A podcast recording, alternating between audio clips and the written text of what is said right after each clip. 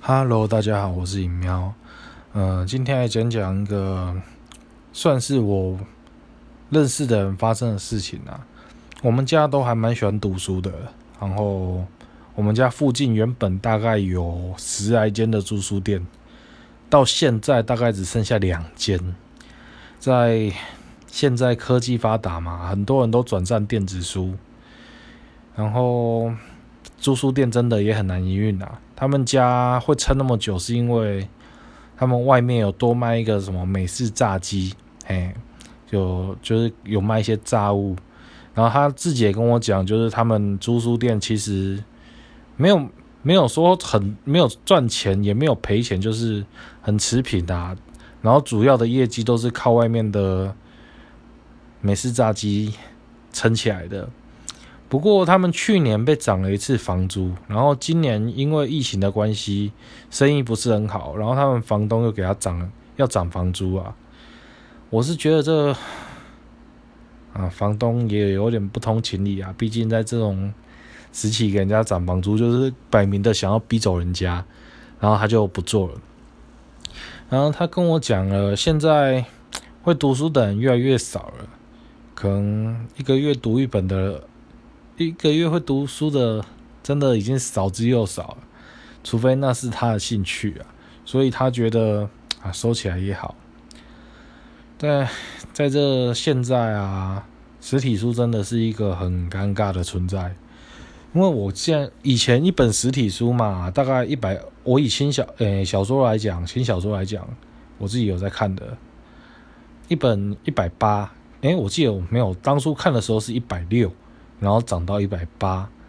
然后到两百、两百三，到现在可能一本三百五都可能会看得到这种价格。不过他们也有推出电子书啊，电子书的话，现在一本大概是一百七十六块左右，嘿。因为我自己当初也有想过要从实体书转战电子书，不过。我我后来还是选择买实体书啊，因为他们现在实体书嘛，就是会绑一些赠品啊，比如说书签或者卡片或者一些有的没的，可以让人家收藏，激起人家买实体书的欲望。然后电子书就没有，但是电子书相对来讲便宜，而且根据现在科技越来越发达，很多人弄都会特别去买那种电子书的阅读器来。看专门看书，而且价格其实也不贵，嗯，不过该怎么讲，实体书还是它有它的优势啊。像我老爸，他可能就没办法接受用电子书看书这种比较科技比较新的事物，他可能就觉得实体书翻起来比较有味道啊，而且实际上摆在那边也有一个收藏用。这点我也感同身受啊，因为我实体书也买过很多，大概买了我一个书柜一千本，我四个书柜，大概四千本有了。然后实际上嘛，我真的会看到两次到三次以上的书，真的其实不多啊，大多都是看一次就放回去。然后如果看到三四次的，也是有啦啊，那些书。也许以后我会讲一个专题来专门介绍，我会看到三四次的那些书，哎，然后这一次我就讲回来，这一次因为疫情的关系嘛，我我自己也很少去那间住宿店，哎，因为就少外出嘛，啊，虽然在那边看比较便宜啊，啊，我其实我跟那个老板也是老朋友，我在那边看跟租回来看的价格是一样的。嘿，所以基本上我都是带回家看，但是就因为 疫情，我就很少去那边住宿回来，可能就是怕上面沾有前面几个人的，嘿，对啦，就是怕怕有病毒之类的。啊，可我老爸，我老爸还是会一直去看，因为那是他唯二的乐趣，他就只有上网看看 YouTube 跟。跟看小说这两种乐趣而已，嘿，啊，电视新闻嘛，他就很少在看，因为毕竟每天报都差不多。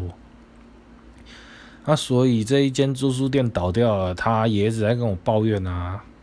就说，哦，我们彰化以前租书店明明就很多，附近甚至一个红绿灯都不用转就可以找到一间租书店。啊，现在，哦，想要租个书就要跑大老远的，而且又要再从头开始。因为我们看久了，那间租书店我们看了十几年了，他有出新书，我们就是会先看，然后我们因为看的书多，但是我们不会想说我们有特别想看什么。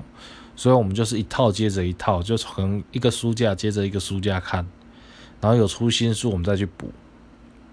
对，然后现在我们如果要再重新开始的话，就会变成，哎，新的店家没有那个资料，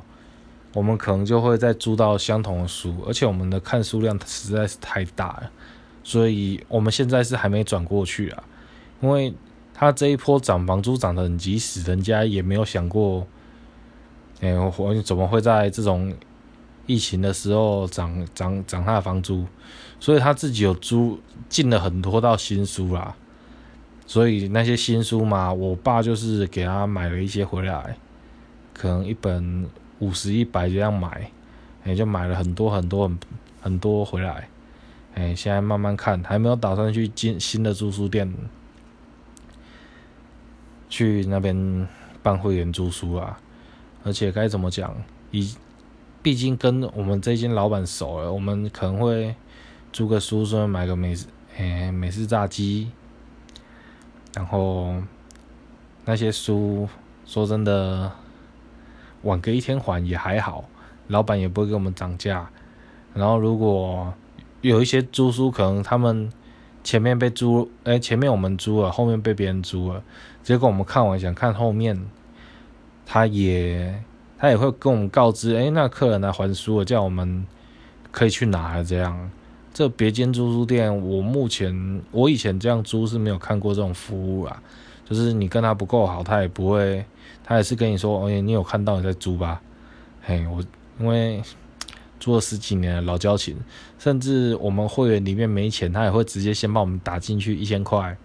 然后我们之后再缴钱就可以了。啊。现在想一想，就是觉得很不舍啊。不过这个时代就是这样，要适应啊。毕竟他也是跟人家租租店的嘛。如果未来还能再开出来，不过听他来讲，他已经没有那种想法了。第一就是现在这个行业真的不赚钱。第二就是要再找场地，然后你要再整理那些也是。麻烦呐，而且他靠着这个租书店跟美食炸鸡店，把他两个儿子一个女儿都带到大学了，其实也够了啊，至少可以让儿子他们出去赚钱了。嗯，说他虽然说他退休生活是有点早啊，但是他目前也没有什么动力想做下去，也许等疫情过后看看吧。这波疫情真的是害了我，害了真的不少人啊！我还有个朋友，就是他可能从二月就没领到薪水，然后一直到六月，到六月还没领到，然后七月就被留职停薪，他已经是半年没有没有薪水的状况了。哎，然后他今天跟我讲，我才知道，然后说他在家里面当废人，我说我也在家里面当废人。然后他就说没有，你是下班费，他是整天费。我想说，哎，你之前不是只说，哎，可能老板，老板没有发没有发个薪水，啊，工作还是要做嘛。他说对啊，现在连工作都没做了。这又让我想到之前听到的，哎，之前疫情刚爆发的时候，就是有有朋友啊，他就是老老板说，哎，你你你们先待在家里面，哎，休息一下，哎。然后接下来休息到什么时候不知道，还会在群组里面通知。对，然后他就想说：“哇靠，放了一个过年，又放了一个过年啊，好爽啊！”然后他就放了两个过年，放了三个过年，然后直到老板后来聊他聊天的时候，就跟他讲说：“哎，你们不用回来，这个公司已经撑不下去，倒掉了。”然后他就直接从留职停薪变成待业人士，哎。我相信呐，虽然现现在可能说经济复苏，武汉肺炎的疫情正在慢慢的减弱，还是怎样的？像振兴券也要发，但是真的真的，其实还是很多人啊，我身旁就蛮多的，很多人还是受到这一波疫情的影响，还是没有工作。你可能会觉得，哎，放假好像很开心，可是你有些人他可能真的是，你如果停了一个月薪水，停了两个月薪水，他究竟有多少存款可以让你消耗？这样，像我，我可能如果叫叫我一个月不工作，我可能就卡费还不出来啊，电话费缴不起来啊，可能啊。实虽然说存款还是有，但是。那些存款也是拿来缴保费的，对，你如果停职太久的话，可能会影影影响到年末要缴一些保险的费用，嘿，所以这个真的是放放假压力其实也很大，然后有我朋友这样放假，他每天就大概只吃一百块，没有工作都不敢吃饭了。他就可能超商吃个沙拉，或者买个鸡胸肉这样。吃一顿过一天，然后在家里面睡觉，也不敢出去玩，出去会想花钱，也不敢玩电脑，会怕看网拍。对他就是每天过得很糜烂，然后也没办法，因为他也没办法提离职，现在是留职停薪，也没办法出去找工作。不过我还是有建议他去做个。外送员之类的，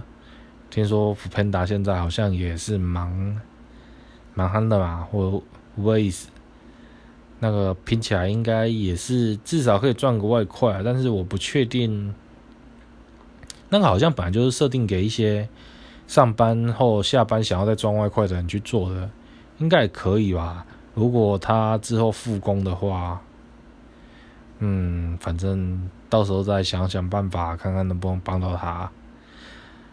那就先这样，我们下一次再来讲讲一些